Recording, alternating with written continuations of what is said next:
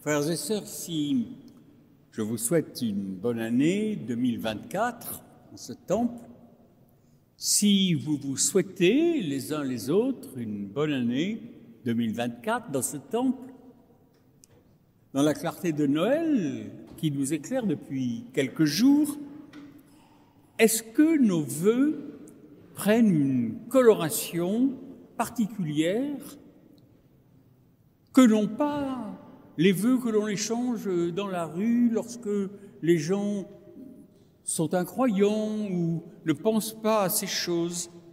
Est-ce qu'un chrétien a une conception spéciale sur la vision du monde pour 2024 Meilleure peut-être ou différente de celle des autres gens?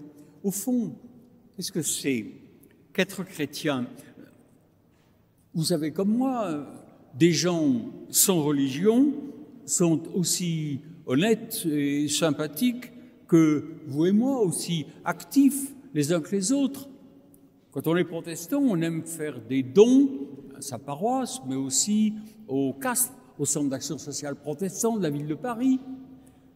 Les incroyants feront des offrandes au, au secours populaire, au restaurant du cœur, de Coluche, mais c'est bien aussi. Certains ajoutent d'ailleurs que les incroyants sont quelquefois plus sympathiques, plus humains que des croyants, pas nous, mais d'autres, des croyants étroits, obsédés par des dogmes non crédibles, souvent des traditions euh, ecclésiastiques incompréhensibles.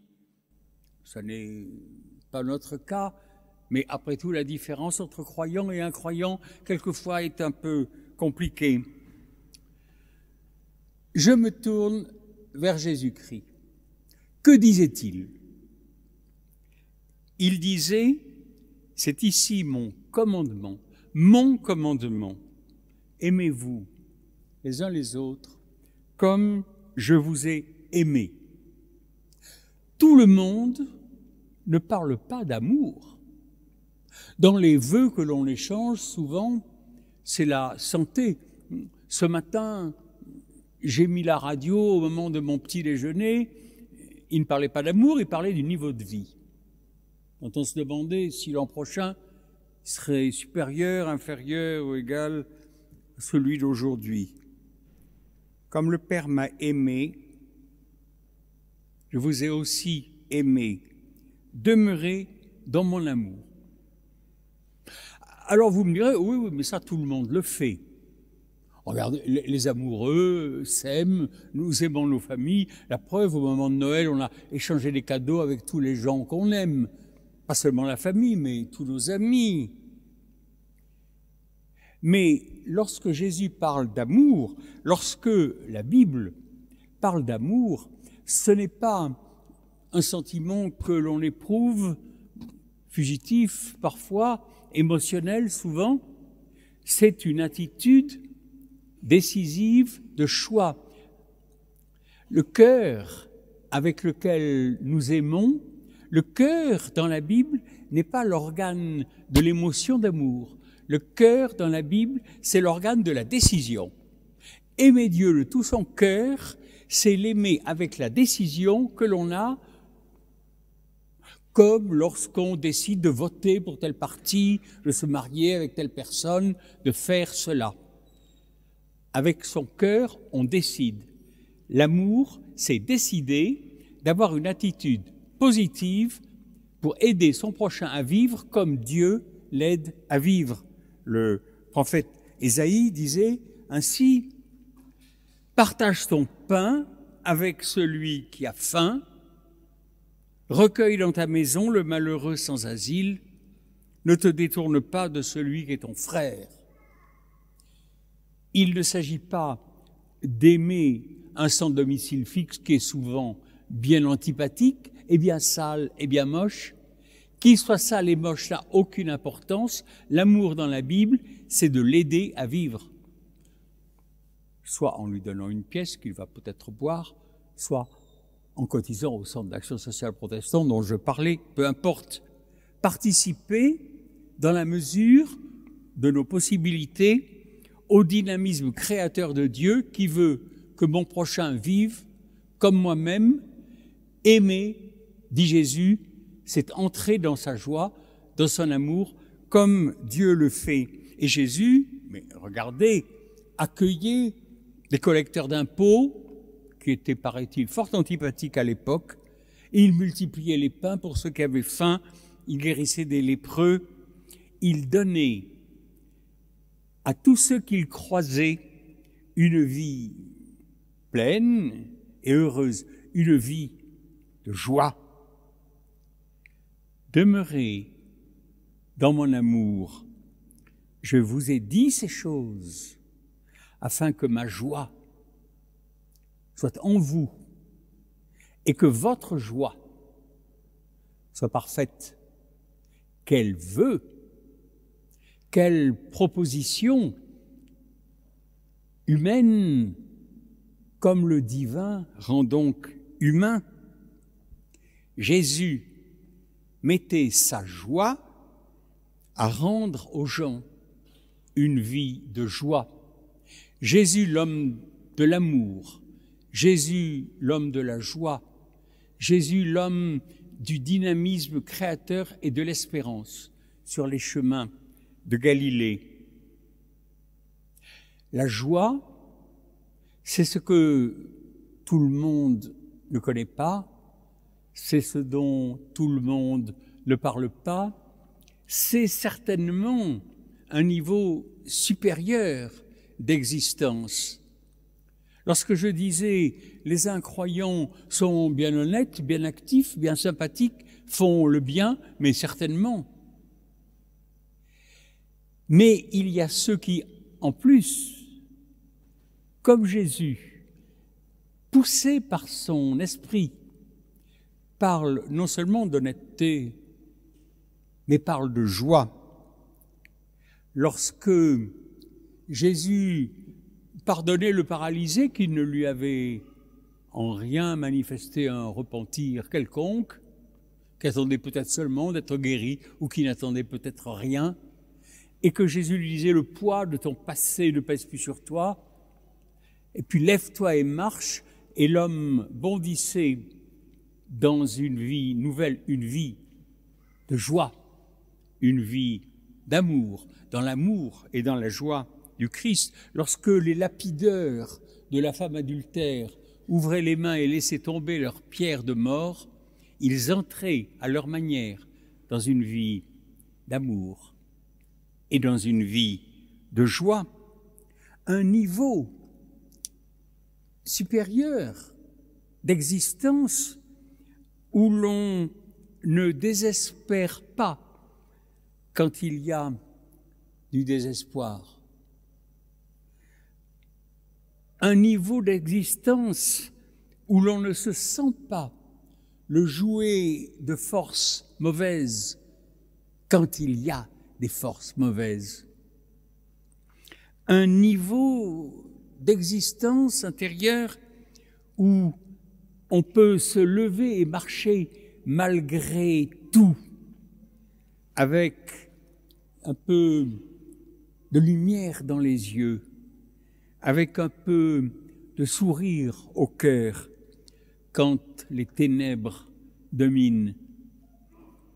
Un niveau d'existence où l'on n'est pas impuissant et malheureux, mais où l'on sent en soi un esprit de renouveau, un esprit de résurrection qui nous fait passer de ce qui n'est qu'une mort à ce qui devient une vie.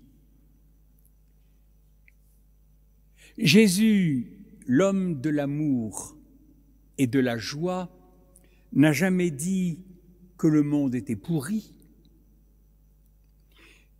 Il a vécu une existence dans la lumière de Dieu, telle qu'elle se présentait sur les chemins de Galilée. Car voyez-vous, la puissance de l'amour est toujours plus forte que la puissance du mal. Et on peut découvrir en soi, malgré le mal, la capacité de vivre et d'agir, de créer, qui nous est donnée par la puissance qui agit en nous, disait déjà Paul, peut faire infiniment au-delà de ce que nous demandons ou pensons, une existence où la joie du Christ monte en nous tout doucement, mais réellement, de sorte, comme dit Jésus, que notre joie soit parfaite. Il y a un mot, je ne sais pas si vous le connaissez, moi je l'ai découvert dans la langue française, le mot assédie. Assédie. L'assédie, c'est ne pas voir le bien. L'assédie, c'est ne pas voir l'amour. C'est ignorer la joie. C'est ignorer le combat pour la justice. C'est l'oubli de l'énergie de Dieu. L'assédie, c'est ce qui empêche de vivre de la joie de Dieu, c'est ce qui empêche d'agir pleinement comme cela nous est pourtant donné. L'assédie envahit la vie du monde et fait régner la morosité, la désolation. La parole qui m'amuse ou qui m'attriste et qu'on entend, c'est quand on voit ce qu'on voit, qu'on sait ce qu'on sait, on a raison de penser ce qu'on pense. L'assédie, c'est le manque d'enthousiasme. L'assédie, c'est la mélancolie, c'est l'ennui, c'est la tristesse. Si vous souffrez d'assédie, la joie dont parle Jésus vous en fait prendre conscience et vous en libère. Parce que voyez-vous, la joie, c'est l'antidote de l'assédie. Si quelqu'un vous dit, oh mais l'essentiel, c'est de suivre une religion, l'essentiel, c'est de croire des choses, c'est de respecter des rites. Après tout, il y a aussi des rites laïques. Le militantisme écologique, le militantisme fasciste d'extrême droite, le militantisme végétarien, vegan, tout cela n'est pas vraiment vivant. Tout cela n'est pas l'amour. Tout cela n'est pas la joie. Tout cela n'est pas Dieu. Que ma joie soit en vous et votre joie soit parfaite.